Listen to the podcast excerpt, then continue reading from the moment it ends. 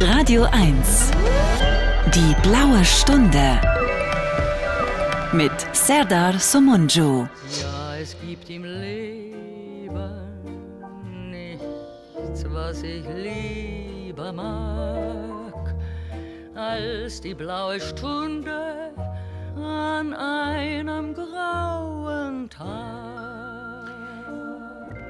Die erste Hälfte unseres gemeinsamen letzten Jahres bei Radio 1 ist vorbei und Bent Erik Scholz und ich sitzen mal wieder zusammen gegenüber in Potsdam und wissen nicht, was wir in der Sendung tun und besprechen sollen. Ja. Und deswegen hatte ich eine Idee und äh, Bent hatte auch eine Idee und wir haben diese Ideen verglichen und festgestellt, meine Idee war besser. richtig, sehr richtig. Und deswegen sprechen wir heute über unwichtige Dinge. Ja. Über das Nichts, über unwichtige Dinge, Langeweile, nichts, Dinge, die uns langweilen oder die uns gar nicht erst interessieren. Darf ich fragen, wie du darauf gekommen bist? Ich bin darauf gekommen, weil ich überlegt habe, könnte es eine Haltung geben, die ganz neutral ist, also so, dass einem alles egal ist? Gibt es, gibt es eine Haltung, die man sich finden kann oder bauen kann, in der einem alles egal ist? Das war so der Ansatz für diesen Gedanken. Mhm. Ja, finde ich auf jeden Fall spannend. Und jetzt überlege ich so, es ist natürlich schwierig, sich jetzt explizit Dinge ins Gedächtnis zu rufen, die einem egal sind, weil man eben so normalerweise nicht an sie denkt, oder? Nee, das ist auch gar nicht Sinn und Zweck der Sache, sondern ich habe, also es gab vielleicht sogar noch einen anderen Anlass unterbewusst. Wir haben mhm. ja eben in der Kantine gesprochen über diverse Shitstorms und über die Gewalt und die brachiale Gewalt, die diese Shitstorms mittlerweile haben. Und diesen Mechanismus, diesen selbstbefruchtenden Mechanismus der Empörung. Mhm. Und daraus entstanden ist bei mir der Gedanke, kann man das ignorieren? Kann man wenn man betroffen ist oder auch wenn man außenstehend ist, kann man das ignorieren und sagen, geht mir am Arsch vorbei. Ich glaube schon, dass das geht. Ähm, das Ding ist halt, du bist ja auch zum Beispiel jemand, der sich in der Öffentlichkeit viel äußert und du tust das gerne in Bezug auf das, auf das, was gerade aktuell öffentlich so los ist. Ähm, dementsprechend haben wir beide, als, also ich als jemand, der sich auch gerne mit sowas beschäftigt, glaube ich, ist schwerer, das zu ignorieren.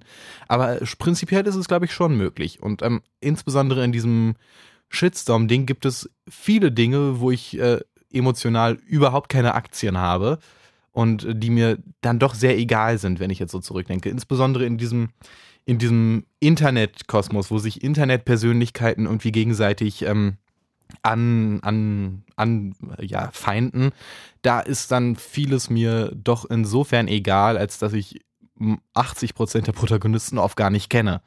Mhm. Aber die Möglichkeit, das zu ignorieren, gibt es schon. Und ich glaube, manchmal ist das auch sehr heilsam. Bestimmt. Shitstorms leben ja davon, dass sie sich selber von dem Gedanken ernähren, etwas erreichen zu können und zu wollen. Mhm. Ich glaube, sonst macht ein Shitstorm keinen Sinn, wenn dahinter nicht auch die Absicht steckt, etwas damit erreichen zu wollen. Und was kann man mit einem Shitstorm erreichen? Man kann maximalen Schaden anrichten, wenn es um eine Person geht, die auch was zu verlieren hat. Man kann den Ruf schädigen, man kann dafür sorgen, dass diese Person rechtliche Probleme bekommt ähm, oder materielle. All das kann ja passieren. Also wäre ja die Lösung, wenn man unabhängig sein will und wenn man, wenn man will, dass es einem egal ist, dass man all diese Faktoren auch gar nicht ja, dass die gar nicht relevant sind für jemanden. Also, dass man sein Geld auf eine Art und Weise verdient, äh, die nicht abhängig ist von Geldgebern und dass man seinen Ruf daraus bezieht, dass man vielleicht sich selbst genug ist und nicht, dass andere es bestätigen müssen oder aufrechterhalten müssen. Weiß ich nicht. Ist das, äh, ist das die richtige Richtung? Ja, ich bin gerade am Überlegen, als du gerade Geldgeber erwähntest. Ähm, also der öffentliche Bereich insgesamt lebt ja in allererster Linie von der Kontroverse, nicht? Also Zeitungen verkaufen mehr, wenn sie apokalyptische Schlagzeilen bringen. Ähm, und die Beschwerde hat prinzipiell in, in der Medienwelt mehr, ähm, ja, mehr Verfänglichkeit als ähm, alles ist gut.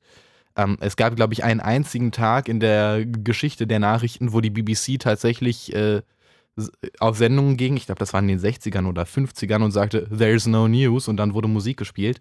Ähm, ich glaube, dass Negativität eben dann doch dadurch, dass es einfach so aufmerksamkeitsbringend ist, nicht zu überwinden ist und dementsprechend dann auch insbesondere mit der Demontage. In, in den letzten Jahren funktioniert ja sehr viel über die Demontage oder Zerstörung, ähm, dass das so leicht nicht mehr wegzukriegen ist. Demontage und Eskalation ist auch ein wichtiger Aspekt. Ja, aber insbesondere dieser Begriff der Zerstörung ist ja interessant, ne? den Rezo ja aufgebracht hat, einen großen, zu einem großen Prozentsatz mit seinen Videos über die CDU zuerst und dann später auch über andere Themen, ähm, was ja schon auch eine ziemlich gewaltvolle ähm, Formulierung ist, ne? von Zerstörung zu sprechen. Das ist schon, das ist schon interessant, wie, wie viel ähm, Gewalt da eigentlich auch mitschwingt, nicht? Mhm. Ähm, was steckt dahinter? Was ist die Ursache? Das frage ich mich.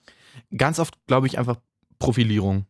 Profilierung der, der eigenen, der, des eigenen Tuns. Hm. Ja, auch. Ich glaube, ähm, also tun wir mal die Zutaten in einen Topf oder listen wir sie erstmal auf. Ich glaube, eine Zutat ist Anonymität. Äh, nicht immer unbedingt, aber auch. Und mhm. ähm, Anonymität auch in, dem, in der Form, dass man zwar erkannt wird, aber nicht ähm, von Angesicht zu Angesicht spricht, sondern ähm, indirekt. Mhm. Hm? Ich glaube, das ist ein, das ist ein Aspekt. Mhm.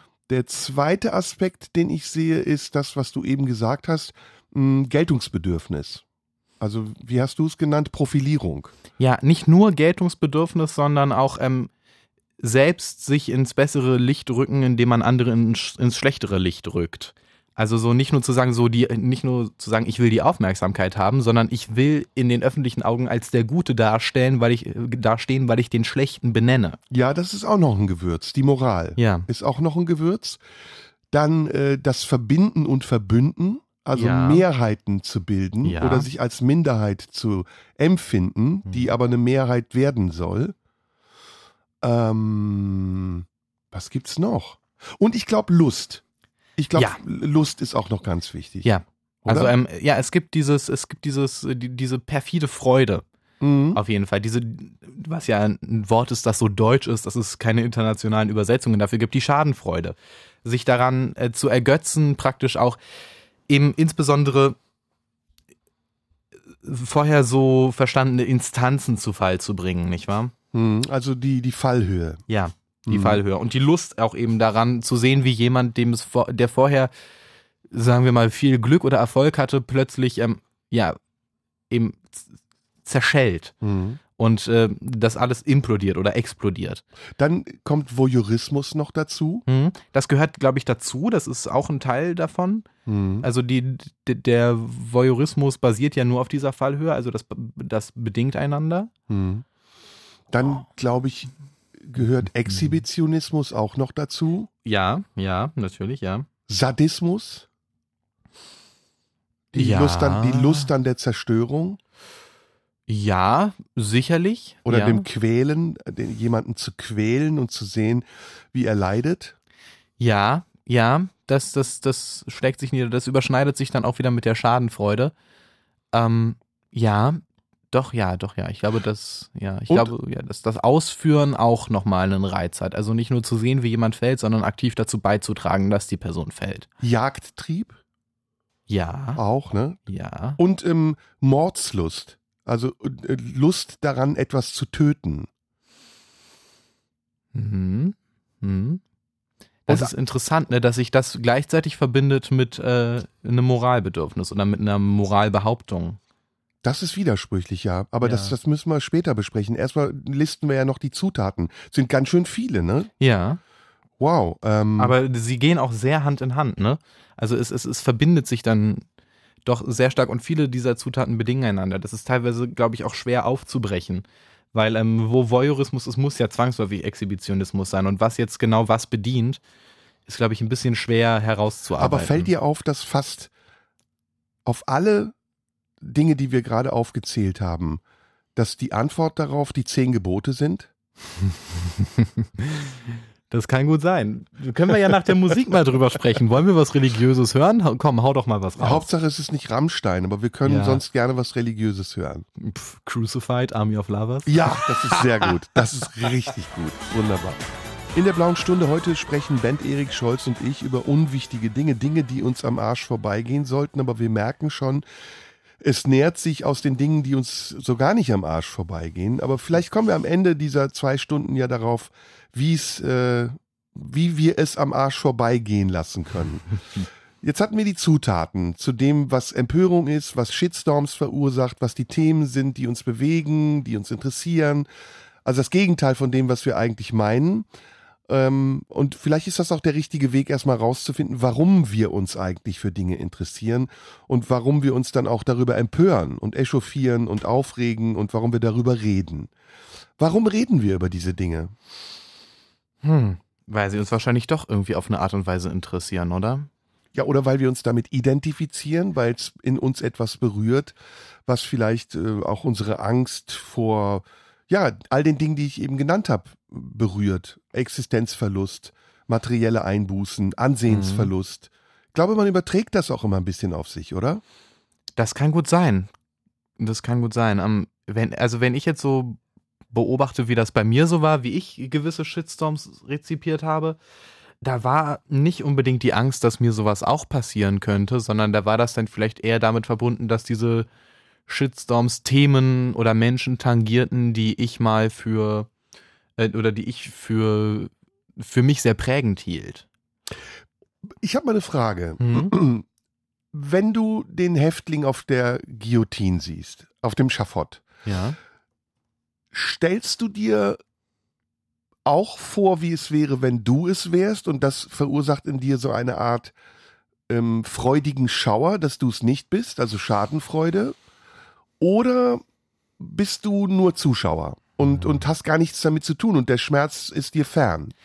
Ich glaube, dass es in mir eher eine Art, also eine gewisse Form von Mitleid auslösen würde. Ist doch so, ne? Also wenn Ja. man hört, jemand ist auf dem elektrischen Stuhl, ist Mhm. man ein bisschen mit auf dem elektrischen Stuhl. Ja, also äh, es- das kann der, das kann der, das kann der schlimmste Verbrecher aller Zeiten sein. Ähm, ich hätte trotzdem so das Gefühl, so, ah, ist schon irgendwie unwürdig. Oder ist das ja, oder ist das die Ich-Bezogenheit? Also äh, siehst du dich in dem Moment selbst auch ein bisschen und denkst, boah, sowas möchte ich nie erleben.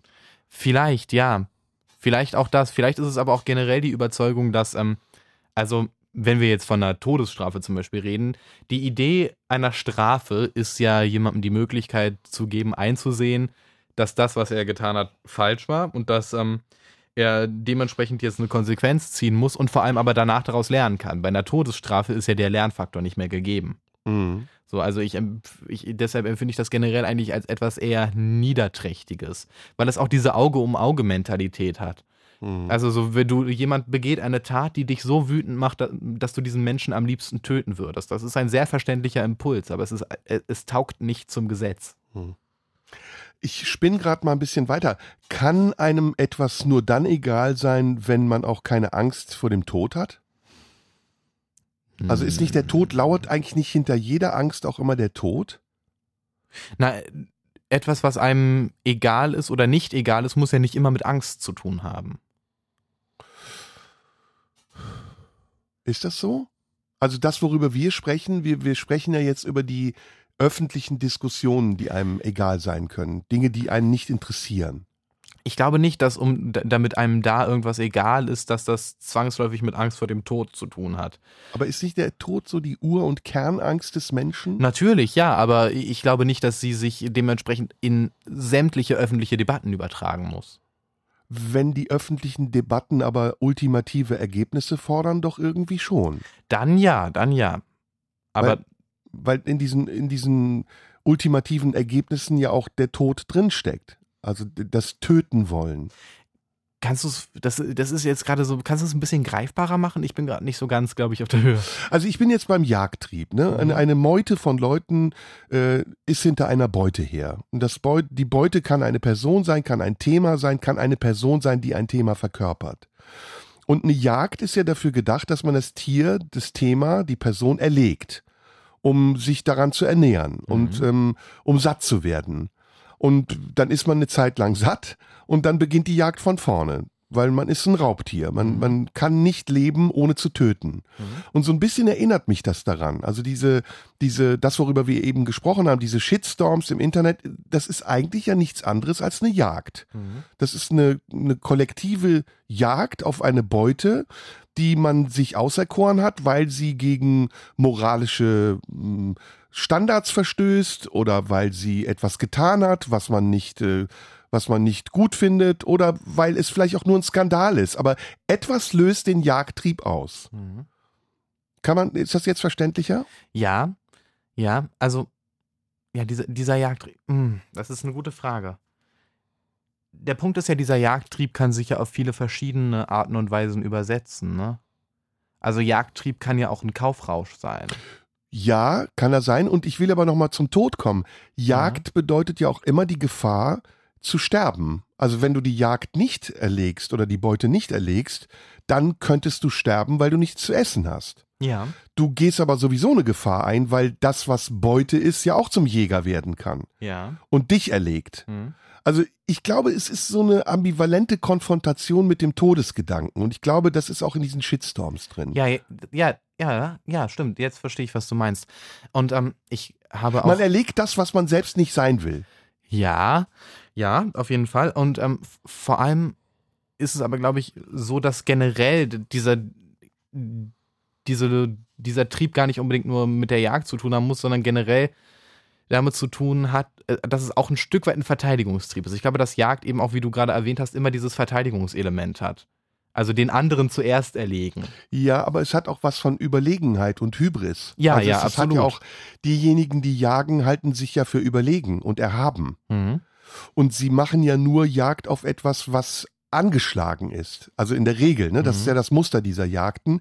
Dass, ähm, so wie ja auch wenn eine, eine, ein Rudel Wölfe auf eine angeschlagene Antilope losgeht, das einfacher ist für sie, als wenn sie jetzt ein wehrhaftes Gnu verfolgen. Andererseits ist es ja dann vielleicht auch die Idee, etwas, was eigentlich anmutig ist und äh, stark, das zu erlegen oh. als Trophäe, nicht wahr? Geile Idee.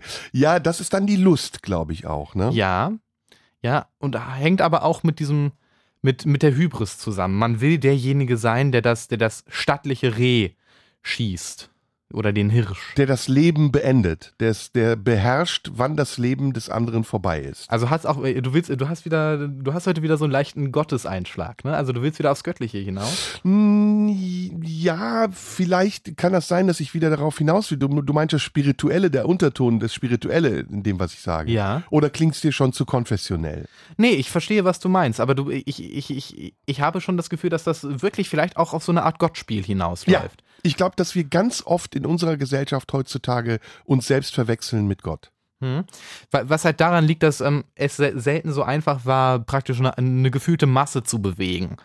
Ne? Also wenn wir jetzt in, im Bereich der Online-Debatten uns bewegen, dass es, dass es reicht, wenn eine gewisse Person, die eine gewisse Gefolgschaft hat, wir sind wieder in der religiösen Terminologie, ähm, einfach nur praktisch einen Satz in die Öffentlichkeit bringen muss, einen Tweet absetzen, einen Post machen und sagen kann, setzt euch mal auf dieses Thema rauf. Und dann bewegen sich diese ganzen Massen dahin. Das mhm. ist schon was, das ist schon eine Macht. Mhm. Und das ist etwas, was früher, sage ich jetzt mal so, so, so großspurig, nur sehr wenigen Leuten praktisch vorbehalten war, nämlich Leute, die sich erarbeitet haben, diese Macht irgendwie ausspielen zu können, indem sie in der Zeitung geschrieben haben oder im Radio sprechen konnten. Ähm, und heute ist das so, kann das durch reine Zufälle für jedermann verfügbar werden. Und ich glaube, dass das sehr verführerisch ist. Um in der spirituellen Terminologie zu bleiben, ich glaube, dass ganz viele Leute sich selbst mit Gott verwechseln, aber nicht merken, dass sie dabei zum Teufel werden. Ja. Andererseits, andererseits ist ja zum Beispiel auch Gott in vielen Darstellungen, die wir kennen, sowieso nicht das einzig Gute. Mhm. Also so, wenn wir in die Bibel gucken, das ist ja, und das sagen ja auch die meisten Christen selber, das ist ja zumindest in einigen Teilen kein guter Gott. Mhm. Mhm. Also vielleicht gehört ja das Grausame zum Göttlichen dazu. Ja, ja. Ja, klar. Ich meine, der Gott erschafft uns, aber Gott lässt uns auch sterben. Mhm. Er gibt uns ja nicht das, das ewige Leben. Ja. Oder doch, irgendwie ja schon, aber auf einer anderen Ebene. Ja. Hm, wir müssen was erfüllen für ihn. Ja. Und jetzt müssen wir Musik hören, bevor wir was erfüllen. Ähm, äh, Prince, ähm, äh,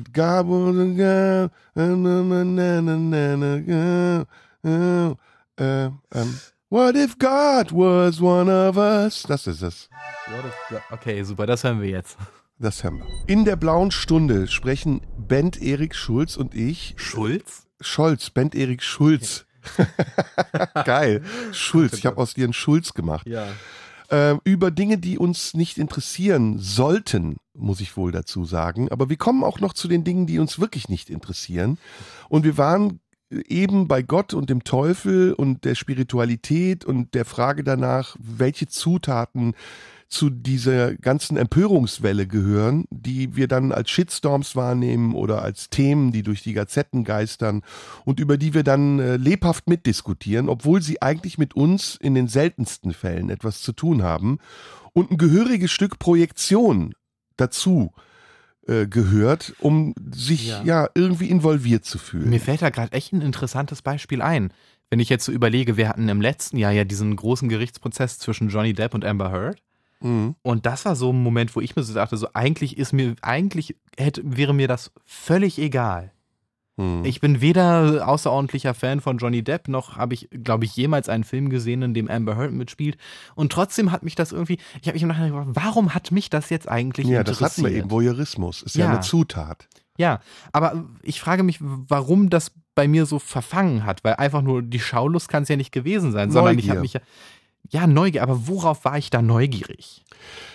Ich glaube, der Mensch ist erstmal ein neugieriges Wesen an sich. Mhm. Und Neugier führt wieder auch zu Angst und zu Mut. äh, beides sind ja nicht nur Gegenspieler, sondern arbeiten ja auch Hand in Hand.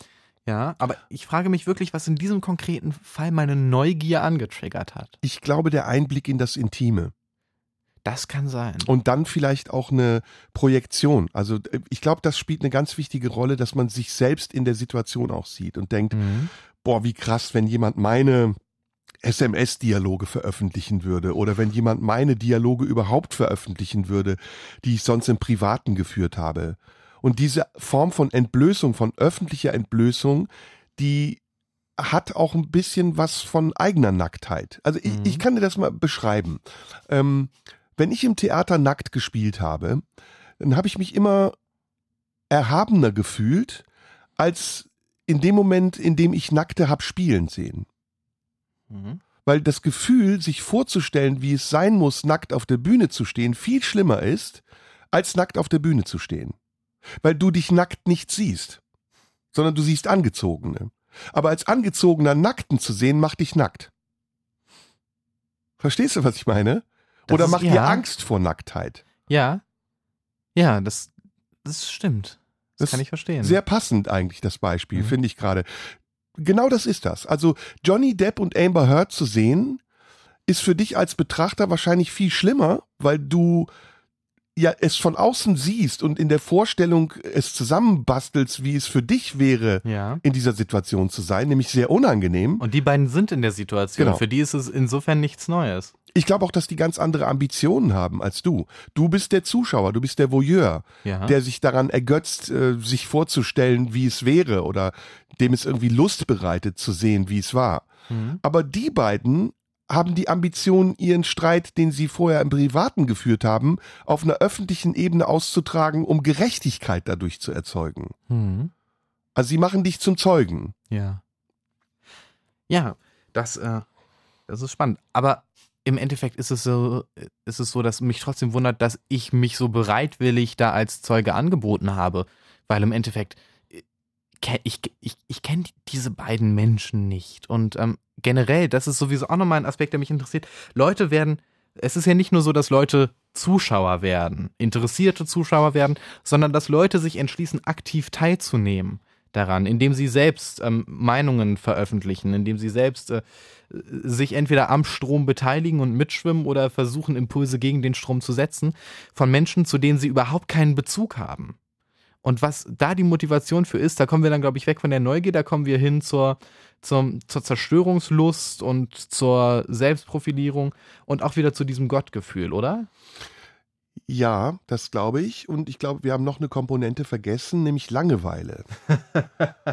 ja, ja, das stimmt allerdings, das stimmt. Und ähm, ich glaube, dass dass wir unheimlich oft Langeweile haben mittlerweile, weil die unsere Sinne äh, nicht mehr befriedigt werden durch durch ähm, unmittelbare Dinge oder durch soziale Auseinandersetzung. Ich glaube übrigens, dass das die Urangst ist, Langeweile, nicht die Angst vor dem Tod. Ich glaube, dass es eine wahnsinnige Angst davor gibt, sich zu langweilen. Ja, aber der Tod ist ja auch eine Verkörperung von Langeweile. Ja. Also, so gesehen, ja. ja, Sterben ist dann am Ende sehr langweilig, weil man nicht mehr lebt. Ja. Und, und das Leben ist das am wenigsten langweilige. Ich, ich fände diesen Satz auf einem T-Shirt schön. Sterben ist langweilig, weil man nicht mehr lebt. Ja, ähm, und ich glaube, mir fällt der Begriff nicht ein. Ich denke die ganze Zeit über diesen Begriff nach. Den, der fällt mir im Laufe der Zeit wahrscheinlich jetzt ein. Ähm, wir haben, also ich, ich sehe wirklich einen Hauptverursacher für dieses Problem im Internet. Und ähm, das Internet, das ja unsere Sinne in unterschiedlicher Art und Weise bedient und abholt und auch Mhm. irreführt, ist zugleich auch etwas wie eine Droge, die uns stumpf macht für die Realität. Ja. Und je mehr wir das Internet für so eine Ersatzrealität halten, ähm, desto mehr verlieren wir auch den inneren Bezug zur tatsächlichen Realität. Ja. Und gleichsam bekommen wir immer wieder das Gefühl, bei irgendetwas mittun zu müssen. Ja, ja, es ist eine Pseudo-Teilnahme, ne? Ja. Es, ist, es ist Pseudo, es ist ja nicht real. Es ist auch pseudosozial.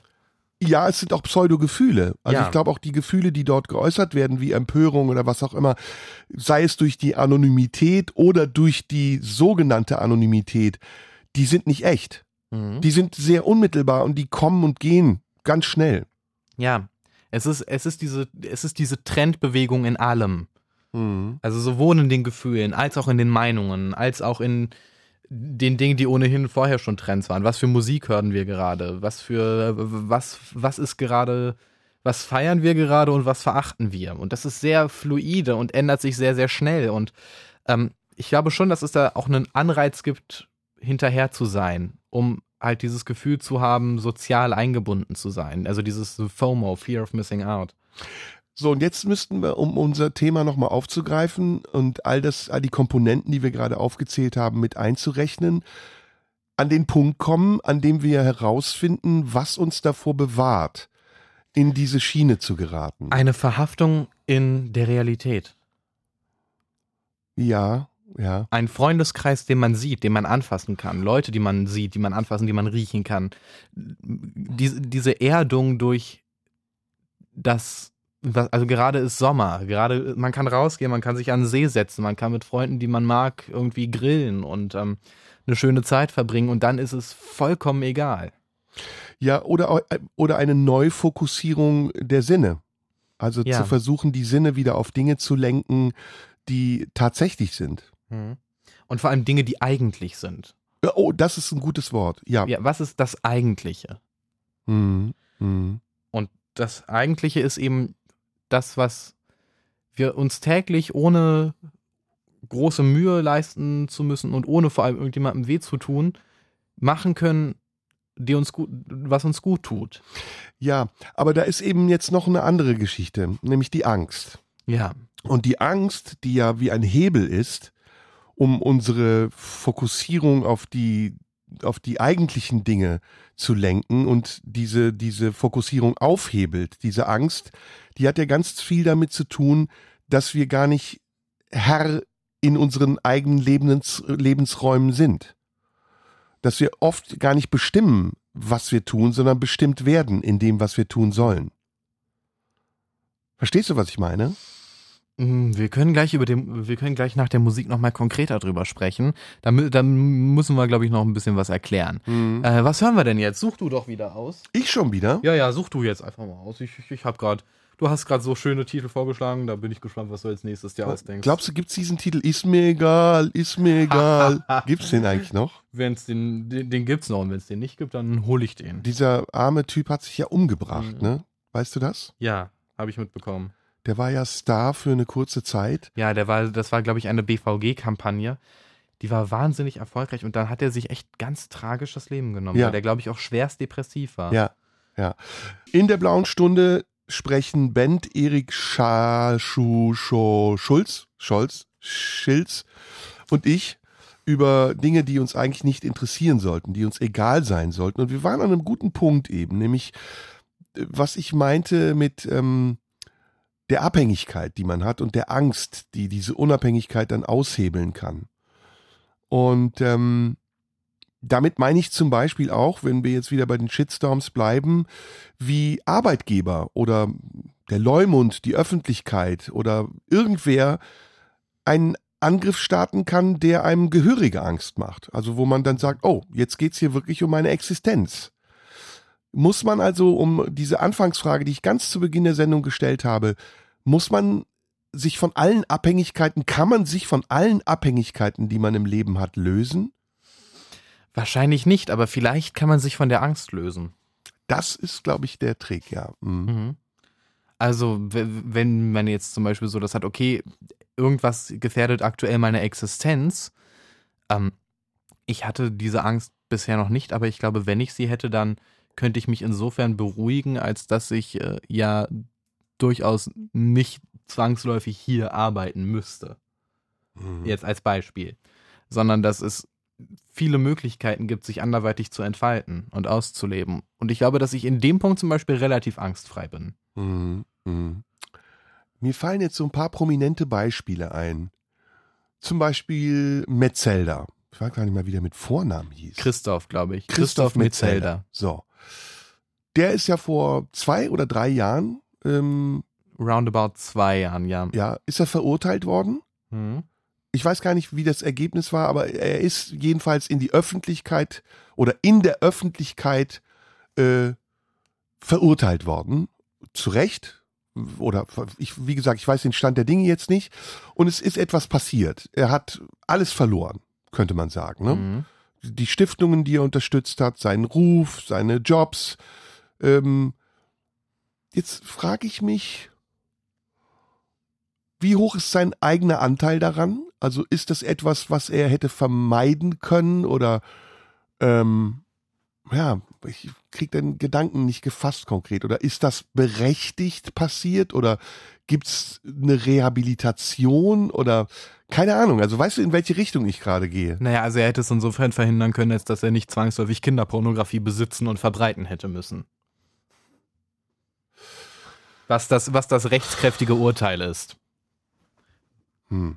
Also das ist ein schwieriges Beispiel, weil hier geht es halt um etwas Tatsächliches, um ein wirkliches, auch geahndetes und verurteiltes Verbrechen. Mhm. Insofern ist, ist, das vielleicht ein schwieriges Beispiel. Es gibt ja andere Beispiele, wo ähm, die Schuld äh, gerichtlich zumindest nicht nachweisbar war, sondern wenn, dann allerhöchstens moralisch vorhanden. Mhm. Wo dann ähm, Ähnliches eben passiert ist. Ähm, wir könnten jetzt zum Beispiel über den Fall Kachelmann sprechen, der ja auch verheerend war, wo sich im Endeffekt rausstellte, dass halt nichts daran stimmte und wo die Rehabilitation trotzdem sehr lange gedauert hat. Und ähm, das ist ja vielleicht in dem Punkt ein treffenderes Beispiel. Nee, nee, du hast, nee? glaube ich, nicht verstanden, warum ich das Metzelder-Beispiel genannt habe. Okay. Ich habe es ja gerade deswegen genannt, weil es so extrem ist. Aha. Und weil ich es unabhängig von der Frage besprechen wollte, ob das, was er getan hat, schlecht oder gut war. Es war natürlich schlecht und das war auch gerichtlich, äh, ist das ja auch festgestellt worden. Wie gesagt, ich bin jetzt nicht mehr so drin und weiß nicht, wie das Urteil genau lautete. Ich glaube, zehn Monate Haft auf Bewährung oder so, oder mhm. zehn Jahre, irgendwas mit zehn sondern mir ging es eher um den Vorgang, ähm, wie sehr ist man selbst daran beteiligt, wenn man überhaupt schon sich einen Ruf aufgebaut hat, vielleicht sogar im Wissen und im Bewusstsein dessen, dass man etwas zu verlieren hat. Und muss man dann nicht in Kauf nehmen, dass das plötzlich vorbei sein kann? Wir haben ja auch über Fallhöhe gesprochen. Ja. Oder ist das eine Dynamik, die unabhängig davon passiert und man kann letztendlich nichts dran ändern. Jetzt hast du es, glaube ich, verstanden, was Jetzt ich meine. Jetzt habe ich verstanden. Ja. Ähm, also wir reden ja über Fälle, die größtenteils sich auch öffentlich abspielen. Ja. Ähm, Ohne dass wir Partei ergreifen oder ja. irgendwas. Ne? Das Ding, was eben in der Öffentlichkeit die Gefahr, die du immer hast, ist, und das ist, ähm, das ist halt immer so gewesen, leider schon, ähm, es wird mit Menschen umgesprungen. Permanent. Und das ist eine Gefahr, die immer besteht. Und ähm, ich glaube schon, dass, dass das zumindest etwas ist, dessen man sich gewahr sein muss. Und ähm, dass das teilweise auch ohne das eigene Zutun passiert, teilweise natürlich auch mit dem eigenen Zutun. Ähm, aber dieses Umspringen ist eine immer, vielleicht nicht unbedingt drohende, aber eine immer präsente Gefahr dass es immer sein kann, dass irgendeine Bewegung passiert, die man nicht unbedingt selber ausgelöst haben muss, aber die ausgelöst wird durch, durch, durch äußere Einflüsse, dass plötzlich von heute auf morgen alles weg sein kann. Der Erfolg kann plötzlich ausbleiben, weil die Leute deine Sachen auf einmal nicht mehr kaufen, weil sie stattdessen Bock haben, was anderes zu kaufen. Irgendwas kannst du getan haben, was öffentlich wird und was die, die Masse der Menschen nicht gutiert, sodass du nicht mehr profitabel bist in dem, was du tust, weshalb du abgeschrieben wirst. Aber diese Gefahr, dass von heute auf morgen alles vorbei ist, die ist immer da. Ich habe ein gutes Beispiel wieder. Mhm. Ähm, der Messerwerfer im Zirkus. Ja. Der hantiert mit scharfen Messern und wirft mit diesen Messern auf Menschen, die an der Drehscheibe gefesselt sind. Und das Spiel mit der Gefahr, dass irgendwann eines der Messer nicht auf der Scheibe, sondern im Gesicht oder auf dem Körper des Menschen landet, der dort angebunden ist, ist der Kick an der Sache. Jetzt ist, da, da denke ich, bin ich direkt im Kopf in so, in so einer Situation, wenn wir jetzt uns mal eine Versicherung vorstellen. Wenn die Person, die da auf der Drehscheibe klebt, dann tatsächlich getroffen wird, wer ist haftbar? Genau. Genau. Du bist genau in der richtigen Richtung, genau. Kann man jetzt sagen, Moment, der Messerwerfer macht ganz bewusst etwas, bei dem er einkalkulieren muss, dass es Schäden gibt? Und er ist, er ist schuld, weil er überhaupt erst dieses Risiko eingeht? Oder ist derjenige, der sich an der Scheibe fesseln lässt, es schuld, dass er umgebracht wird, weil er doch wissen muss, dass so ein Messer auch mal falsch fliegen kann? Oder sind es beide? Ich glaube tatsächlich, es sind ein Stück weit beide, ja. So, Natürlich, und ja. dritte Frage, welche Rolle spielt dabei das Publikum? Das Publikum ist praktisch der Wegbereiter, insofern dass das es natürlich in diesem Falle dafür bezahlt, das sehen zu können. Weil es sich mit wem identifiziert? Mit dem Messerwerfer, der die Macht hat, über Leben und Tod zu entscheiden? Oder mit dem, der an der Scheibe klebt und sich dem ausliefert?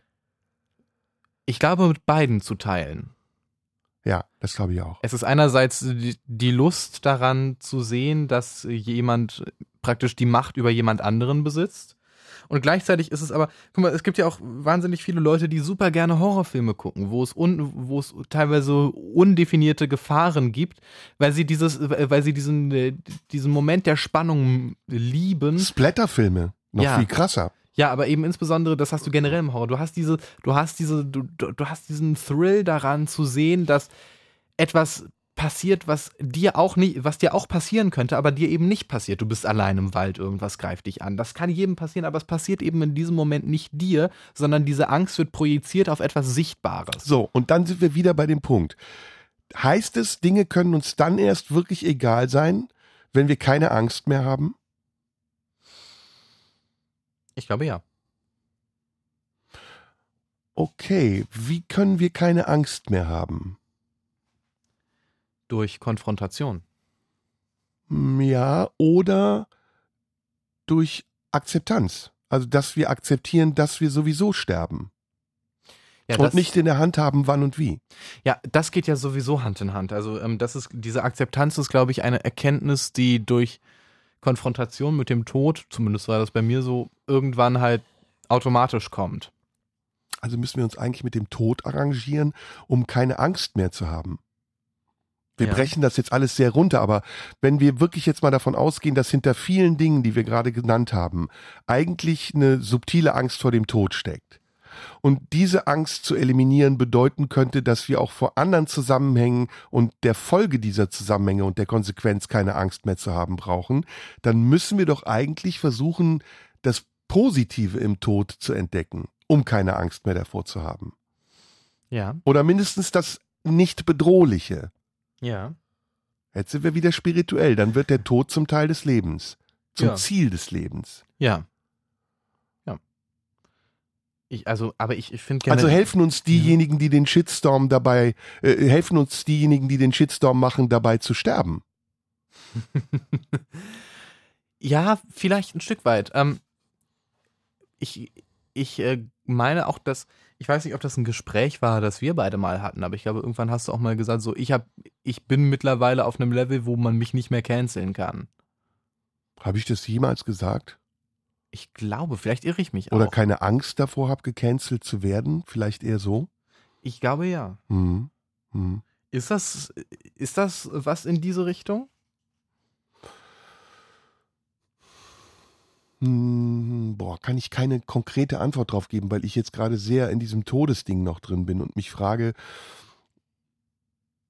ob Canceln nicht eine Übersetzung für Tod ist. Eigentlich schon, ne? Mhm. Also Canceln ist eigentlich auslöschen, ist eigentlich wegmachen. Mhm. Und insofern, ich müsste an meine Unsterblichkeit glauben, um keine Angst davor zu haben. Aber wenn willkürlich jemand versucht, mich umzubringen, würde ich mich, glaube ich, wehren. Und wenn ich mich wehre, ist die Angst ein ganz wichtiger Motor und eine Energie, die ich brauche, um mich effektiv wehren zu können. Weil die Angst meine Aufmerksamkeit auf die Gefahr lenkt. Mhm. Radio 1. Die blaue Stunde. Mit Serdar Somunju. Ja, es gibt im Leben nichts, was ich lieber mag, als die blaue Stunde an einem grauen Tag. Greta Keller ist es übrigens, muss ich mal dazu sagen. Seit sieben Jahren ist das die Anfangsmusik der Blauen Stunde. Ich liebe diese Gespräche mit dir, Bent. Ähm, Ich habe auch sehr, sehr viel Vergnügen immer daran. Ja, es ist, wir, wir landen an Punkten Wahnsinn, also wo, wo man vorher überhaupt nicht drüber nachgedacht hat. Jetzt reden wir heute über Dinge, die eigentlich einem egal sein könnten und einen nicht interessieren, sind äh, eigentlich durchgehend bei Angst, Tod und äh, Canceln, Verlust gelandet. Mm, Ich begehe Verlu ja. Verlust ist aber interessant, ne? Sorry, dass ich dich da unterbreche, Mhm. aber Verlust ist eben nochmal eine andere Ebene. Also nicht, nicht nur die Angst selber nicht mehr zu sein, sondern auch die Angst, dass etwas anderes nicht mehr ist. Ja, das ist auch noch mal ein Thema. Lass mich kurz noch den anderen Satz zu Ende sagen und Ja. dann können- gehen Ja, wir darauf auch gerne ja. ein. Ich, jetzt ist es ja so, dass ich Ende des Jahres äh, eine Art Selbstmord begehe und äh, mich mit diesem Tod, über den wir hier viel gesprochen haben, konfrontiere und damit etwas vorwegnehme, was ich nicht an mir gemacht haben will. Ich glaube, das ist, das ist auch etwas, was darin enthalten ist. Und ich glaube, der Sinn und Zweck dieser, dieses Selbstmordes ist vor allem auch, Dinge mir wieder egal sein lassen zu können. Und mich nicht dafür interessieren zu müssen. Ähm, und ich glaube, dass das ein guter Weg ist. Also es geht natürlich jetzt nicht um tatsächlichen Suizid, sondern es geht um einen symbolischen Pseudo-Suizid auf einer mentalen Ebene. Ähm, aber ich glaube, es gibt da keine andere Möglichkeit. Jetzt stelle ich mir die Frage, was muss dich denn interessieren? Tja, das ist eine gute Frage. Ich glaube, alles, was eine Verbindung zu dir hat, kann dich interessieren. Aber wenn diese Verbindung schädlich ist, sollte es dich nicht zu viel interessieren. Mhm. Oder? Wie ist es bei dir? Also, du, das, diese Frage finde ich sehr spannend. Was muss dich interessieren? Was muss mich interessieren? Muss Ähm, dich das Wetter interessieren, der Klimawandel? Muss dich der Krieg in der Ukraine interessieren oder Corona und die Folgen? Muss dich das interessieren? Einiges davon ja. Ab wann und wieso? Äh, ab dem Zeitpunkt, wo ähm, es meine Lebensrealität tangiert. Also ein Lockdown oder eine Ausgangssperre. Ja, oder eine Dürre, die dafür sorgt, dass ich irgendwann mindestens weniger zu essen habe. Und warum kannst du das nicht einfach annehmen und hinnehmen und sagen, das ist nun mal so? Es gibt ja keine Berechenbarkeit. Also das Wetter wird unberechenbar bleiben und das Klima auch. Ähm, also das ähm, interessiert mich deshalb, weil es bis es vielleicht für mich als so jemand, der jetzt hier so in, in, in Westeuropa auf seinem Arsch sitzt, für mich ist das vielleicht durchaus ertragbar. Ich kann das vielleicht hinnehmen. Aber ähm, die, die Wechselwirkung ist ja davon, dass es für viele andere Menschen insofern nicht hinnehmbar wird, dass sie sich zum Beispiel dann nach Westeuropa begeben müssen, wo die Situation noch hinnehmbar ist. Und ähm, dann entstehen ganz viele Be Bewegungen, wo es mich dann wieder tangiert. Und ähm, ich glaube, dass es zu einfach wäre, sich da mental rauszuziehen und zu sagen, tja, ist dann so. Ja, weil ich glaube, wir kommen jetzt auch ganz nah an die Grenze zur Ignoranz. Ja, das ist genau, das ist der Punkt. Ja, man, also, äh, ja, es wird dann schnell ignorant, ja. Dann möchte ich mal fragen, kann man sich für etwas nicht interessieren, ohne es gleich zu ignorieren? Ja. Indem man abwägt, ab wann man sich interessiert und bis wohin? Ja, auch. Oder indem man auch, also ich glaube, es gibt auch einfach die Meinungslosigkeit. Ist das dann aber nicht auch direkt an der Grenze zur fehlenden Empathie? Also muss man sich nur für Dinge nicht interessieren, die einen selbst betreffen? Und fängt man dann auch nicht an, sich für Dinge nicht zu interessieren, die andere betreffen? Muss man sich also für Dinge interessieren, die andere betreffen, obwohl sie einem selbst vielleicht nichts bedeuten? Ähm, ich, also, jetzt mal so, ich, ich nehme jetzt einfach mal äh, etwas als Beispiel, ja. Ich interessiere mich nicht für Fußball. Mhm. Ich habe keine Ahnung davon, wie das, wie, wie das funktioniert, wer wo spielt und so, okay, gut, was einzelne Ligen bedeuten, kriege ich vielleicht so im ganz, ganz groben Halbwegs hin. Aber wirklich nur so wahnsinnig peripher. Äh, ich, ich gucke das nicht, weil mir das beim Zugucken vergleichsweise wenig gibt. Ich habe aber vollstes Verständnis dafür und finde das auch ähm, vollkommen nachvollziehbar, was Leute daran fesselt. Ähm, weil ich habe einmal, das war, als ich in Kanada war, da habe ich ein Baseballspiel in einem Stadion gesehen. Und da, da habe ich, da habe ich verstanden, was Zugucken bei so einem sportlichen Ereignis mit Menschen machen kann und was das für die bedeuten kann. Das bedeutet, ich habe vollstes Verständnis dafür, was andere begeistern und ich habe da eine Empathie für. Mich selbst interessiert es aber nicht.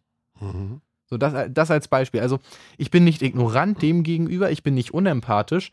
Es ist halt, es hat halt mit meiner Lebensrealität nichts zu tun. Ja, was ist deine Lebensrealität und woher entstehen deine Interessen? Und was bedeutet es, sich für Dinge zu interessieren, die vielleicht nicht in der eigenen Lebensrealität sind? Muss man nicht auch neugierig sein auf die Dinge, die einem nicht mm, in die Wiege gelegt sind? Ja, muss man sich nicht Interesse auch erarbeiten? Ja, natürlich, man, man, man, man muss neugierig sein, aber Neugier muss nicht immer resultieren in, das ist jetzt auch Teil meiner Lebensrealität. Ja, Interesse und Lebensrealität, das sind, sind so Oder zwei. das ist Teil meines Interesses. Ja, Mhm. Neugier muss nicht immer.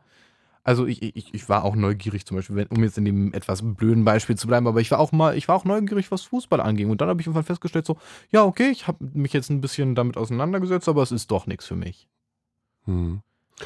Also muss man mh, das, was wir gerade beschreiben, ist ja offen zu sein, ne? Für Ja. neue Eindrücke und neue Themen. Und ähm, dann entscheiden zu können, wie weit man sich darauf einlässt und ob es zu einem Teil von einem selbst werden kann. Ja. Und ähm, ich glaube, das ist schon sehr wichtig. Da gebe ich dir recht, dass man diese Grenze auch zieht und sagt, ja, ich bin nicht unaufgeschlossen, aber ich muss das nicht machen oder ich muss das nicht mögen. Es muss nicht meine Leidenschaft werden. Ähm, dennoch glaube ich, dass wir zu oft gar nicht erst so weit gehen, weil wir uns selbst äh, kategorisieren oder unsere Interessen kategorisieren und uns daran hindern, durch die Neugier, die wir alle hoffentlich haben, etwas anderes zu erfahren als das, was bisher unsere gewohnten Wege sind. Das meine ich in Bezug auf alles. Also es kann auch eine politische Haltung sein, es kann auch äh, sexuell sein, kann auch ähm, in Bezug auf Meinung sein oder Menschen oder Wege oder Dinge oder Sport, wie du gerade jetzt als Beispiel aufgenannt hast, genannt hast, oder Musik, die man hört. Ja. Ja, aber diese, die, diese, diese, die, dieses Bedürfnis der Kategorisierung, das hast du ja ganz viel, ne? Und dass dann halt Leute zum Beispiel Grund, also da, wo du gerade Musik genannt hast, da, da ist mir das sofort eingefallen mit diesen Genregrenzen, Ja. die sich einige Leute Ja. setzen. Ja. ne? Die Ja. sagen, ich höre nur Rock und Genau. Schlager ist komplett scheiße. Ja, genau. Exakt da war ich Ja. gerade mit meinen Gedanken Genau. auch. Sehr Weil- gut. Weil es gibt sehr geile Schlagersongs. Ja, pass auf, das ist super, dass du es ansprichst, weil ich wollte da gerade nochmal reingehen. Ähm, tatsächlich ist es ja so, wenn du Menschen fragst, ich finde, das ist eine der schlimmsten Fragen überhaupt. Was hörst denn du so für Musik? Das ist schon grammatikalisch vollkommen Ja, durcheinander. aber das ist eine Standardfrage. Ne? Was Ja. hörst denn du so für Musik? Antworten die meisten, ja, mein Musikgeschmack ist sehr bunt. Alles eigentlich. Aber wenn du ein bisschen näher fragst oder mehr danach bohrst, dann sagen sie, ja, Hip-Hop oder das oder dies. Du merkst genau diese Kategorisierung. Ne? Musikgeschmack hat ganz viel mit Identifikation zu tun. ja. Und eigentlich ähm, schließt man ja damit aus, aus keine Ahnung was für Gründen, Imagegründen, man will sich selbst damit nicht identifizieren, dass man auch andere Musik gut finden kann. Also dass man andere Musik vor allen Dingen auch verstehen kann mhm. und sie noch nicht mal gut finden muss, aber versteht. Und so ist das mit Schlagern. Also ich habe das auch mal gemacht übrigens. Ich habe mit einem ähm, Kommilitonen von mir auf der Musikhochschule haben wir ein Spiel gehabt. Wir haben ähm, WDR 4 damals, das war der Schlagersender, angemacht und haben dann einen Schlager nach dem anderen gehört. Ja. Und am Anfang war das schmerzhaft. Es war wirklich, es hat wehgetan. Die Musik, die Akkorde, die Art des Gesangs, die Texte und irgendwann aber erschließt sich einem ja, ich weiß nicht, ist es ein Lebensgefühl oder ist es die Illusion eines Lebensgefühls? Es erschließt sich einem jedenfalls, warum Menschen das hören könnten. Ja. Und das ist ein gutes Gefühl. Ja, da würde ich vorschlagen, hören wir doch jetzt auch Schlager. Oh, das ist eine gute Idee. Hast du eine Idee? Ähm, ich hätte eine. Sag. Äh, kein schöner Land von Heino. Oh, das ist aber brutal. Ich hätte jetzt Helene Fischer oder Michelle oder so gedacht. Nee, aber nee, Heino. Oh, Wenn schon, denn schon. Okay, let's go. Luft anhalten und durch. In der blauen Stunde sprechen Bent Erik Scholz und ich über Dinge, die einen nicht interessieren und wir landen wirklich an ganz vielen unterschiedlichen Punkten und jetzt waren wir eben bei der Musik und ich wollte von diesem Punkt aus weitergehen und zum Essen kommen. Ja. Was ja auch kategorisiert wird, ne? Ob man Fleisch isst oder nicht oder wie man sich ernährt, welche mhm. Diäten man machen soll, wann man fastet. Auch da habe ich das Gefühl, verschließt man sich durch zu rigides Denken. Ja. Nun ist aber die Frage, ich, habe gerade überlegt, ich habe, gibt es, gibt es Essen, das einem egal sein kann? Fleisch. Also wenn man vegan ist, dann ist einem ja, Fleisch dann, egal. Nee, dann ist einem Fleisch nicht egal. Das Gegenteil, genau. Fleisch genau. ist unheimlich wichtig, weil man meidet es ja. Ja. Hm. Ja, hast du recht, stimmt. Also so gibt es irgendein, gibt es, also ich um das mal zuzuspitzen. Veganer sind also verkappte Fleischfresser. Fleischfresser auf Entzug. Naja, weiß ich nicht, ob ich das so sagen würde. Auf jeden Fall hat das aber, hat das Fleisch durch sein, hat das Fleisch schon eine Wichtigkeit, nämlich durch die, die, das unbedingte Vermeiden. Ja, und man müsste ja eigentlich, wenn es einem egal wäre, alles essen, damit man satt wird. Ja. Man findet etwas, man isst das. Ja, aber ähm, jetzt stelle ich mir gerade die Frage, gibt es ein Nahrungsmittel, von dem du sagen würdest, das ist mir egal? Kartoffeln zum Beispiel. Na, ich glaube, mir ist kein Nahrungsmittel egal, aber boah, das ist eine gute Frage. Ich wüsste nämlich auch keins. Es gibt, es gibt Nahrungsmittel, die ich mag, es gibt Nahrungsmittel, die mag ich nicht. Aber egal, ja, Sternfrucht vielleicht, Karambole. Würde ich jetzt sagen, interessiert mich nicht. Eine Papaya interessiert mich auch nicht. Oh, Papaya kann aber sehr lecker sein. Ja. Oh, es ist schön. Jetzt so bei dem Wetter so ein bisschen, so ein bisschen Wassermelone, bisschen Honigmelone, bisschen Papaya, die, so die Aufteilung ist schön. Ich glaube, alles kann einem egal sein, wenn man satt ist. Und alles ist nicht egal, wenn man Hunger hat. Ja. Ja. Und das ist, glaube ich, das Ding. Auch da kommen wir wieder zur Langeweile. Ich glaube, um das jetzt nochmal zuzuspitzen, dass man sich Veganismus auch leisten können muss. Mhm. Aber Und das ist was mit Langeweile zu tun hat. Vor allem sind wir da auch wieder bei der Angst, ne? Denn Hunger zu haben ist auch die Angst, zu, zu verhungern. So klar, da ist wieder der Tod dahinter. Ja. Veganismus ist ja auch eine Angst vorm Tod, dass man sich so ungesund ernährt, dass man am Ende sterben muss, früher als, als geplant. Hat natürlich auch was mit den Tieren zu tun, aber hat auch was mit dem Tod der Tiere zu tun, ja. den man projiziert, also auf sich. Ja. Das Leid der Tiere, das das eigene Leid sein könnte. Ja. Ja, genau. Mhm. Also wieder identifiziert man sich mit der Person, die auf dem elektrischen Stuhl sitzt. Man ergötzt sich vielleicht auch ein bisschen daran, weil es ja auch eine verkappte Lust ist. Ich finde übrigens auch, dass Veganismus sehr viel mit Lust und Leidenschaft zu tun hat. Ja. Und am Ende schützt man sich vor etwas, wovor man Angst hat, nämlich vor dem Tod. Als du Identifikation gerade gesagt hast, muss ich daran denken, wenn ich so zwischen, wenn ich so denke an Nahrungsaufnahme und Identifikation, musste ich sofort an Getränke denken. Mhm. Ich habe das Gefühl, dass in der Getränkewahl ganz oft auch eine große, eine große Selbstbehauptung steckt. Wie, welches wenn Getränk, ich das, welches? Wenn ich das beobachte, wenn man irgendwie so unterwegs ist. Gin Tonic, Aperol Spritz, meinst du sowas? Ja. Mhm. Cosmopolitan. Mhm.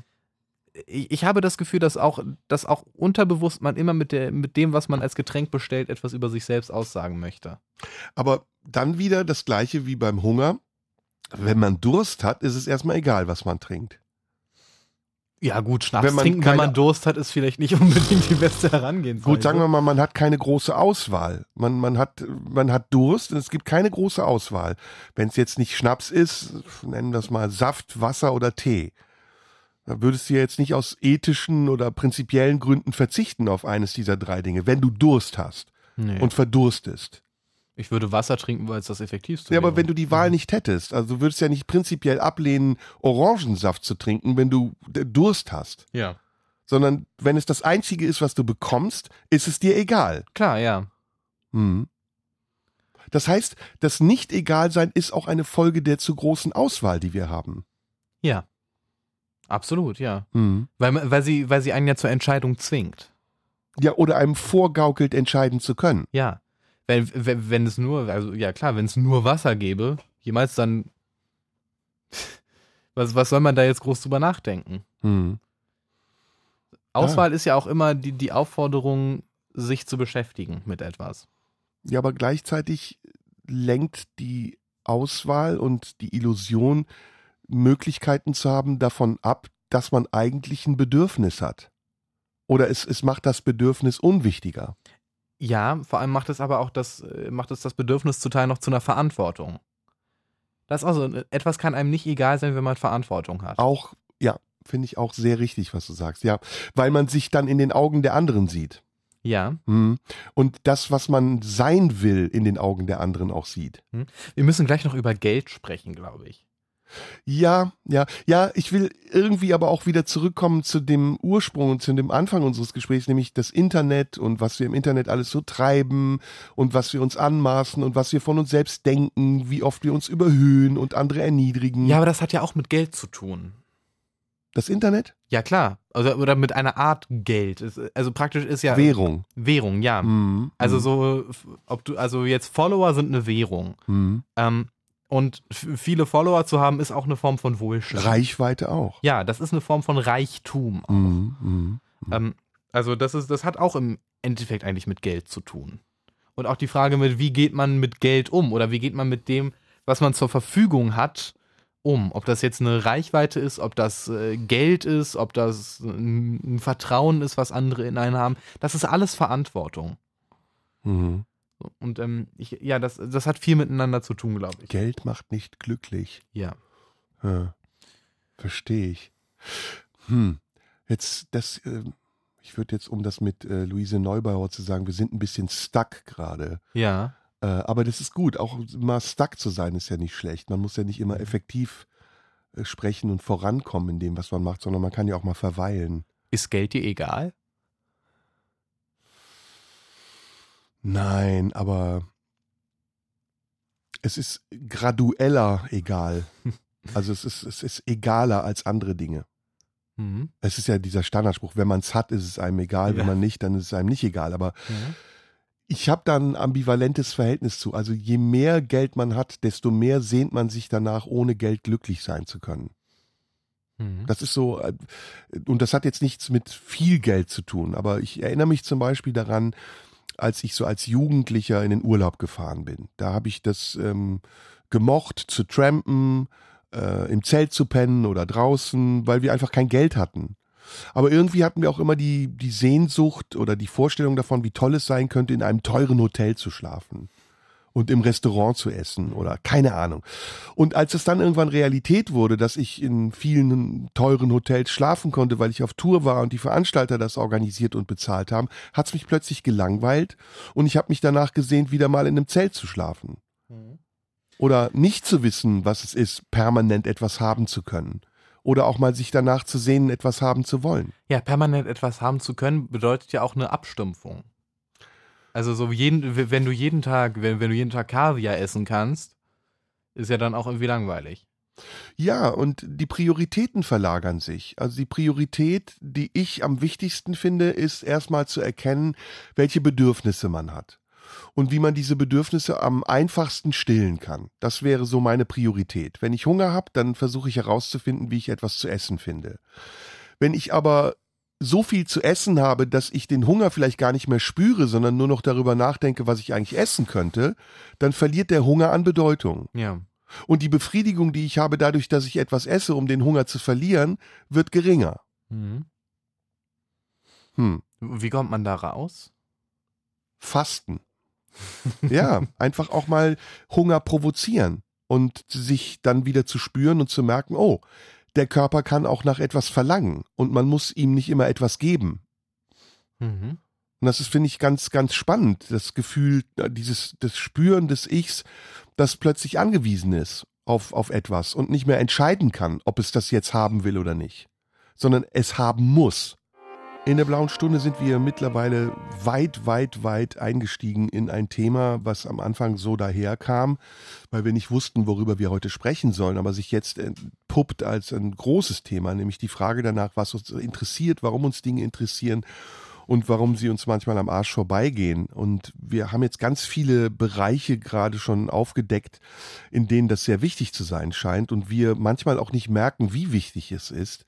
Und jetzt kommen wir vielleicht so im letzten Abschnitt der blauen Stunde mal wieder zurück zum Anfang, nämlich ähm, der Frage danach, leben wir in einer Gesellschaft, die sich zu sehr für die unwichtigen Dinge interessiert und die wichtigen Dinge manchmal nicht mehr wahrnimmt? Gewiss. Gewiss. Ja, ich glaube, ja, doch, doch, ja, glaube ich schon.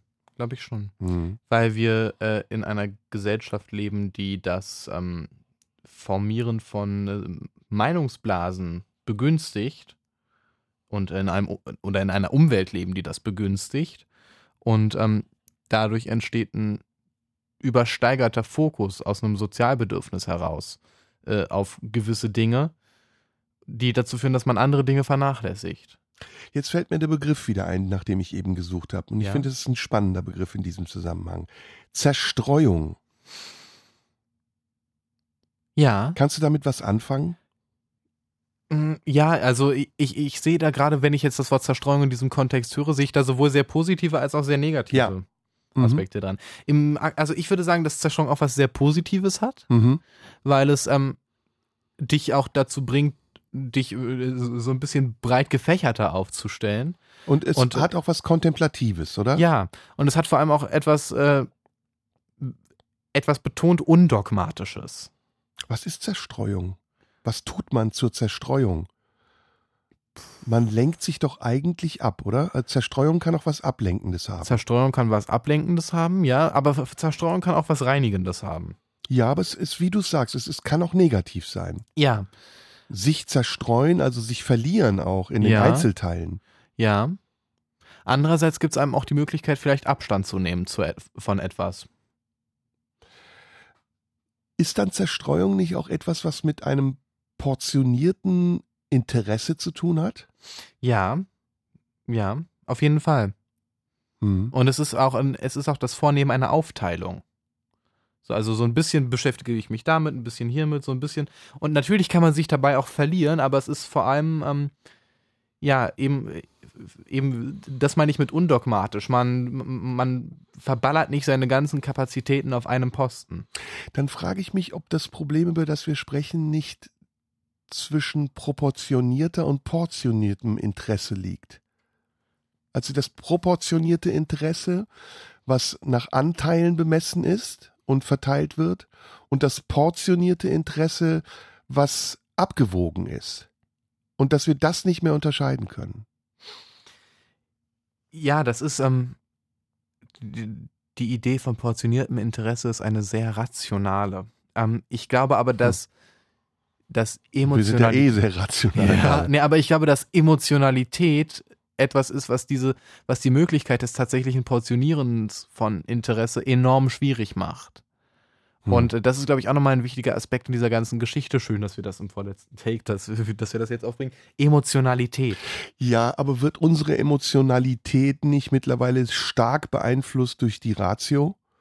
Also sind wir überhaupt noch Besitzer und Herr unserer eigenen Emotionen? Oder werden sie Hm. getriggert ganz oft? Sie werden sehr oft getriggert, ja, aber nicht durch Ratio, sondern durch Irrationalität. Also wir, wir werden immer irrationaler. Wir, wir, wir lassen uns, also man lässt sich auch sehr schnell mitreißen, weil es ja auch irgendwie, geben wir es zu, es ist auch geil, sich mitreißen zu lassen manchmal. Deshalb, gehen, deshalb schauen wir uns, deshalb gehen wir ins Kino und schauen uns Filme an und fühlen mit und sind emotional, weil es halt eben auch geil ist. Aber es ist inflationär. Ja, aber das ist ja dann diese indirekte Übertragung, die dadurch entsteht, dass wir uns identifizieren mit unsichtbaren Dingen. Ja. Und in dieser, in dieser Übertragung steckt ja auch eine, ein, ein Mitschwingen der Emotion, aber es ist künstlich. Also es ist keine Emotion, die aus uns selbst entsteht und äh, sich vervielfacht, sondern es ist eine Emotion, die aus etwas anderem in uns entsteht oder in uns gelegt wird und dann entfacht wird. Ja, aber also ich weiß nicht, wie das bei dir ist. Ich habe zum Beispiel, ich Eine Stellvertreter-Emotion. Ja, aber eigentlich, aber die meisten Emotionen, also, also ich habe es bisher leider, ich bin ein wahnsinnig schlechter Meditierer, aber ich habe es bisher nicht hinbekommen, eine Emotion aus mir heraus zu erzeugen. Oh, geiles Wort übrigens, was du gerade einwirfst. Sorry, habe ich dich unterbrochen? nee, nee, alles gut. Meditation. Meditation ist doch eigentlich ultimativ, sich für nichts zu interessieren. ja, ja, ja, vielleicht. Ja, vielleicht Geil, vielleicht, das ja. ist es doch. Ich meine, Meditation ist doch genau der Versuch, sich abzustellen. Ja. Oder zumindest sich unter die, sich unter die eigene Kontrolle zu bringen. Sich unter Na- die Kontrolle von sich selbst zu bringen. Nein, so verstehe ich Meditation nicht. Die Kontrolle loszulassen über sich selbst ist Meditation. Mhm. Also ich glaube, Meditation ist loslassen und nicht kontrollieren. Ja, also da, wie ich Meditation bisher, vielleicht habe ich es deshalb auch bisher nicht hinbekommen, für mich begriffen habe, war äh, die, die, diese äußeren Einflüsse, die die ganze Zeit irgendwie dich an den Haaren packen und in unterschiedliche Richtungen zerren, die komplett von dir abzukapseln. Mhm. Und dadurch, dass du dich eben, dadurch, dass Meditation ja zum Beispiel, Meditation geht immer los mit bewusstem Atmen, bewusst, bewussten Atmen. Und dieses bewusste Atmen, dass das ein Wiedergewinn über den eigenen Körper ist. Du kontrollierst deine Atmung. Du führst das aus. Du bringst dich in diesen Modus. Ja, aber das ist doch der Übergang in die Trance. Also ich glaube, dass dieses bewusste Atmen, dessen Ziel ja ist, irgendwann unbewusst zu atmen, nur ein, ein Hilfsmittel ist. Ja, aber unbewusst atmen tut man ja eigentlich die ganze Zeit.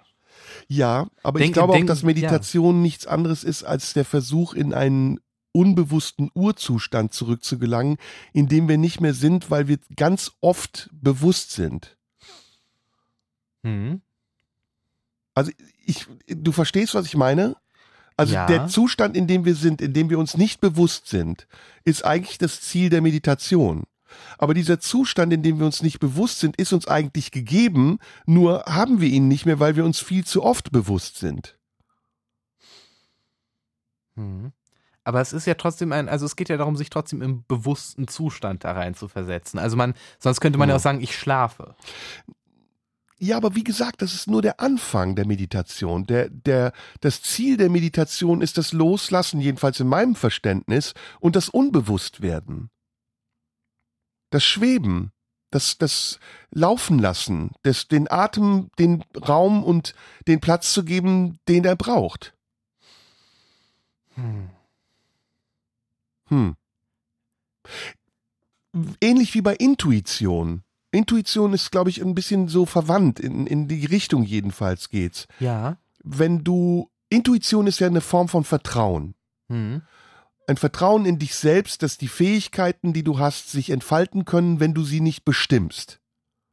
Und dass du ein Repertoire hast, ein vorhandenes Arsenal an Möglichkeiten aus den Erfahrungen, die du gemacht hast, aus den Dingen, die du gelernt hast und die du verstanden hast, die du umgesetzt hast. Und dass dieses Werk dann sich selbst bewegen kann, ohne dass du es schubsen musst Hm. oder dass du es zwingen musst. Ich glaube, das ist ähnlich. Ich glaube, Mhm. der Kern unseres Wesens ist dazu in der Lage, unbewusst zu existieren. Und er wird dadurch eingefangen und beeinträchtigt, dass wir selbst anfangen, unser Bewusstsein auf Dinge zu lenken oder lenken zu lassen.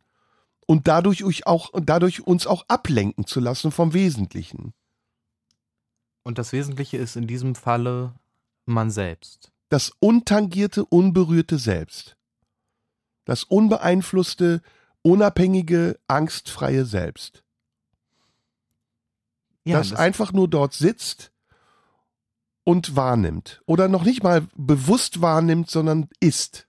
Ja, damit haben wir, haben wir einen schönen Bogen, ne, zu dem, was wir vorhin gesagt haben, dass äh, das eben auch die Angstlosigkeit ist und äh, das und wir sind wieder beim Eigentlichen. Kennst du dieses Buddha-Beispiel von ähm, Buddha, der auf dem Berg sitzt und ein, ich kann es nur ungefähr wiedergeben, ein Mann kommt hoch und ähm, ist total erschöpft und wütend, weil er diesen Berg erklimmen musste und Buddha sitzt und meditiert oder ist einfach, ist einfach und der Mann spuckt ihm ins Gesicht. Und Buddha reagiert gar nicht und der Mann wird noch wütender, weil das, was er tut, keinen Effekt hat. Und ähm, Buddha irgendwann sagt, warum soll es einen Effekt haben? Warum soll mich das berühren? Ich habe damit nichts zu tun. Es interessiert mich nicht. Das ist geil. Das ist ein geiles Beispiel.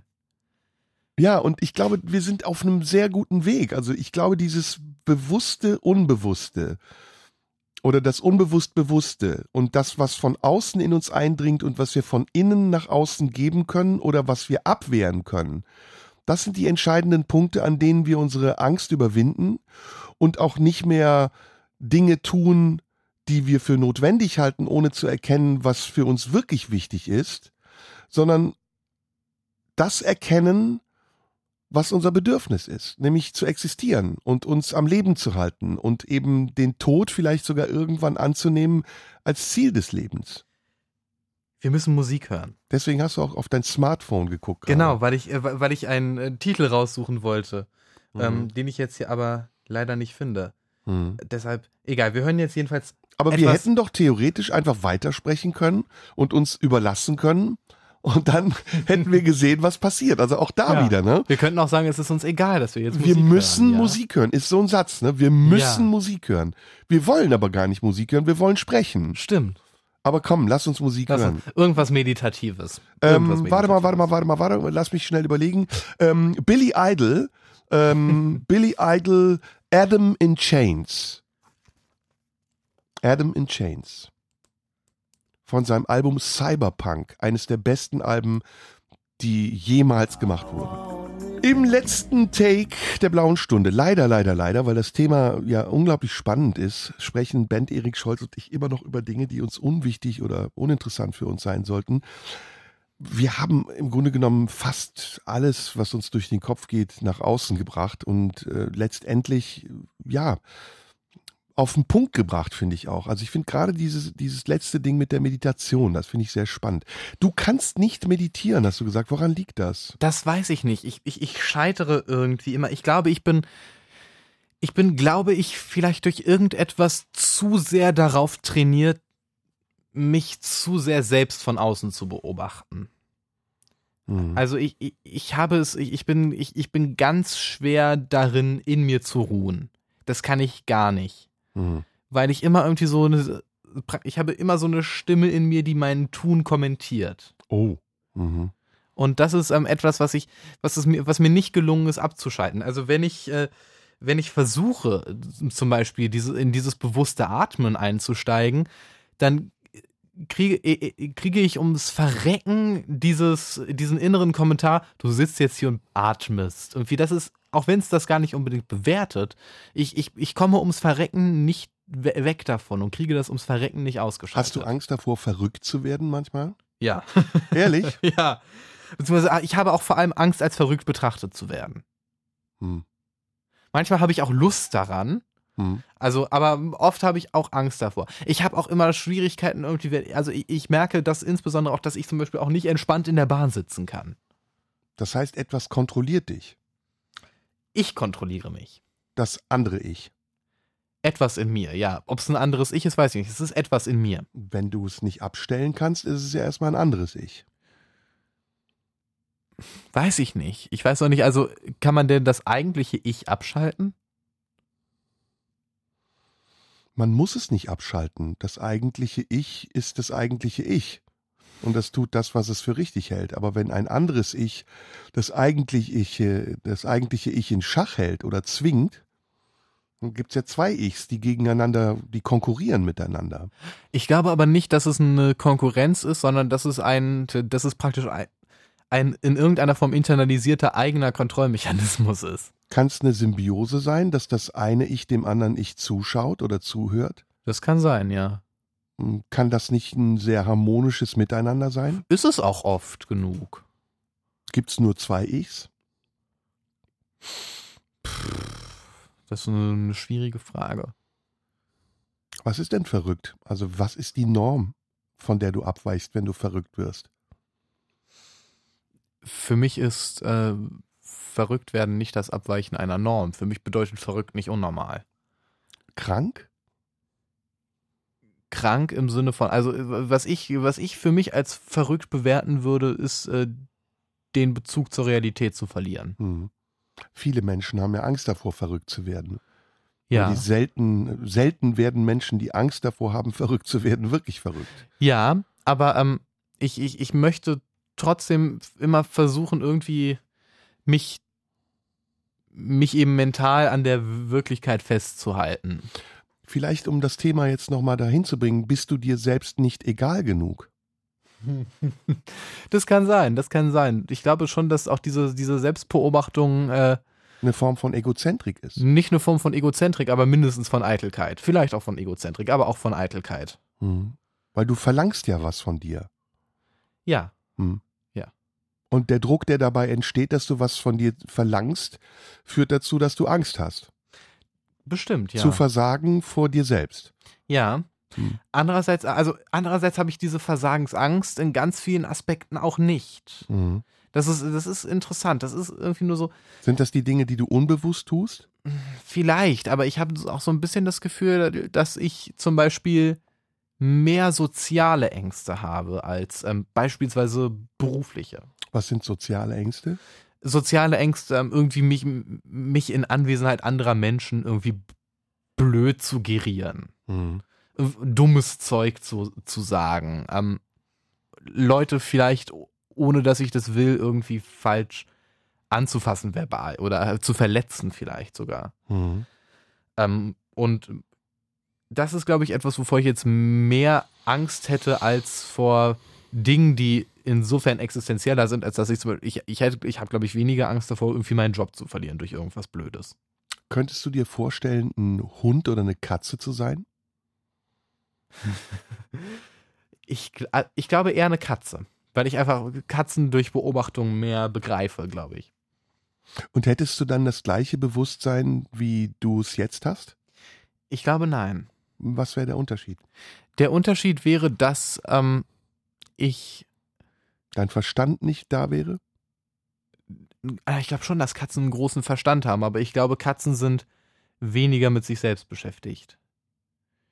Katzen sind, insbesondere Katzen sind sehr in der, sind sehr in der Umwelt verhaftet, weil sie halt wirklich Jagdtiere sind, die sind viel mehr mit der Umwelt beschäftigt. Hm. Ständig zu beobachten, gibt's gibt's irgendwas, was ich jagen kann oder gibt's gerade eine akute Bedrohung? Mhm. Das ist, ein, das ist ein Problem, was ich nicht habe. Aber ich glaube, deshalb sind die sind Katzen mehr so in der Außenwelt unterwegs. Hm. Wir sind oft im Moment, ne? Ja, also so, das auf jeden Fall. wenn's ein, also ich kenne ein Bild, ein sehr schönes Bild. Ich hatte mal eine Katze, die ich auch sehr geliebt habe. Ähm, die wusste immer, wo der beste Platz ist. Ja. Wenn zum Beispiel ähm, die Sonne geschienen hat und es gab so einen ganz kleinen Fleck mit Sonne, dann Ja. hat die sich genau dahin gelegt, weil Ja. die wusste, da ist es schön, da ist es warm. Genau. Aber es ist auch so, wie du sagst, manchmal wurde sie auch ganz unruhig und ist raus, weil sie jagen wollte. Ja. Und die, die reagieren ja auch auf die kleinsten Impulse. Ne? Die sind in, in einem Moment liegen die tiefenentspannt in der Gegend rum und es gibt ein kleines Geräusch und sofort sind die auf der Pirsch. Sofort weiten sich die Pupillen, die kriegen ja dann super weite Pupillen. Das sieht ganz, ganz großartig aus. Und die Ohren, sie legen die Ohren irgendwie anders. Das ist total, also die sind sehr, sehr im Moment. Ja, und was ich auch bewundernswert fand an meiner Katze war, sie war sich nie einer Gefahr bewusst. Also wenn, dann war es instinktiv und dann war es anders als bei uns. Aber ähm, ich hatte das Gefühl, dass sie, wenn sie nachts rausgegangen ist oder durch das Gebüsch äh, gezogen ist, dass das nicht, dass da zwar eine Vorsicht war, aber keine Angst, also keine wirkliche Panik, dass etwas Schlimmes passieren könnte. Deswegen ist sie dann auch überfahren worden. Okay, was, was ich glaube, was damit so ein bisschen zusammenhängt, ist ein fehlendes Bewusstsein dafür, dass äh, es Konsequenzen gibt. Also, oder dass man mit Handlungen etwas auslösen kann. Also keine Angst vor dem Tod. Das auch, ja. Ich glaube, ja. Keine Angst vor dem Tod, absolut, ja. Und halt, was ich auch mit diesen Konsequenzen meine, das berühmte Beispiel ist ja dafür, dass Katzen gerne irgendwas von Regalen runterschubsen. Ja, und deswegen gibt es bei Katzen auch keine Shitstorms. Na, obwohl, also wenn ich so überlege, so mit meine Katzen, die haben sich mal schon richtig gebieft. Ja? Ja, oh, die, die, das ist regelmäßig. Aber es spricht sich nicht rum in der Katzengemeinschaft, wenn eine Katze nicht das tut, was alle anderen wollen, das weiß ich nicht. Ich hab, sondern man bekämpft sich äh, von Angesicht zu Angesicht. ja gut, die Katzen, die ich hatte, die waren bisher eigentlich meist reine Hauskatzen. Ne? Also das, die sind nicht so unbedingt rausgegangen, da hatten die nicht so Bock drauf. Mhm. Aber ähm, vielleicht kann, ich kann mir aber schon vorstellen, dass es auch da so ein, in, in gewissen Form doch auch so ein soziales Gefüge gibt. Also auch, also ich meine, wir erleben das bei, bei, bei Wölfen zum Beispiel, dass es da auch Rudel gibt und auch teilweise Tiere von Rudeln ausgestoßen werden können. Ja, es gibt auch Tiere, die einfach einen schlechten Ruf haben oder die Ja. versagt haben und ausgestoßen werden. Mhm. Gibt's oft. Aber das Katzenbeispiel ist letztendlich auch gut, weil eine Katze hat oft etwas, was ich wie eine Meditation empfinde. Also ist so ruht so in sich selbst, ähm, zeigt, wenn es ihr gut geht, Ja. wird sehr aufgebracht, wenn es ihr nicht gut geht, Ja. kann auch sehr, ähm, sehr ähm, demütig leiden, finde Mhm. ich. Das ist bei Katzen, hat mich immer, das habe ich sehr bewundert, wie demütig Katzen leiden können. Wenn sie Würmer haben oder sich, wenn sie kotzen oder wenn es ihnen schlecht geht, dann verziehen sie sich einfach in eine Ecke Ja. und warten, bis es ihnen wieder besser geht. ja. Katzen gehen ja auch weg, wenn sie sterben. Ne? Hm. Die ziehen sich dann komplett zurück. Wenn die merken, dass sie sterben, sind die, siehst du die nicht mehr. Also könntest du doch so verrückt sein, dir vorzustellen, in dem Moment, in dem du zu viel über dich nachdenkst, eine Katze zu sein. Ja. Gelingt dir nicht. Findest du albern? Nee, ich finde es sehr nachvollziehbar. Ich muss nur, ich, ich versuche ich versuch nur gerade, mir das vorzustellen. Was ich jetzt täte, wenn ich eine Katze wäre. Also ich habe das wirklich gemacht. Ne? Ich habe Mhm. mein Vorbild war meine Katze. Ich habe ganz oft meine Katze als Vorbild gehabt, weil ich gesehen habe, wie sie mit Dingen umgeht. Und das habe Ja. ich sehr bewundert. Ich mochte das. Also zu sehen, wann und wie sie Hunger hatte, wie sie ihre Bedürfnisse gestillt hat oder wie sie ihre Lust befriedigt hat oder wie sie ihre das Animalische plötzlich wie, wie das plötzlich zum Vorschein kam oder wie sie dann ganz zahm wieder war und ja fast schon anlehnungsbedürftig schien. ja. Ja. Das ist ein, das ist ein spannender Gedanke. Das ist auch, glaube ich, ein guter Schluss. Hm. Seid mehr wie Katzen. Ja, oder wie irgendein Tier, das man Ja. sich vorstellen kann, dass man ist. Ja. Ne? Das ist, das ist glaube ich, ein gutes Schlusswort. Hauptsache, man ist nicht zu sehr man selbst. Oder? Ja. Ja. Ja, das war mal wieder eine blaue Stunde, du alter Schwede. Ob wir das bis Ende des Jahres so durchhalten, ich weiß es nicht. Aber ich freue mich drauf. Ja, ich mich auch. Ben, danke, dass du so offen bist und ähm, viel Glück, viel Spaß bei all deinen Versuchen, Viel unbewusster Glück zu und werden. viel Segen auf all deinen Wegen. Ja, Bis nächsten Sonntag. bis nächsten Sonntag. Macht's gut. Vielen Dank. Radio 1. Nur für Erwachsene.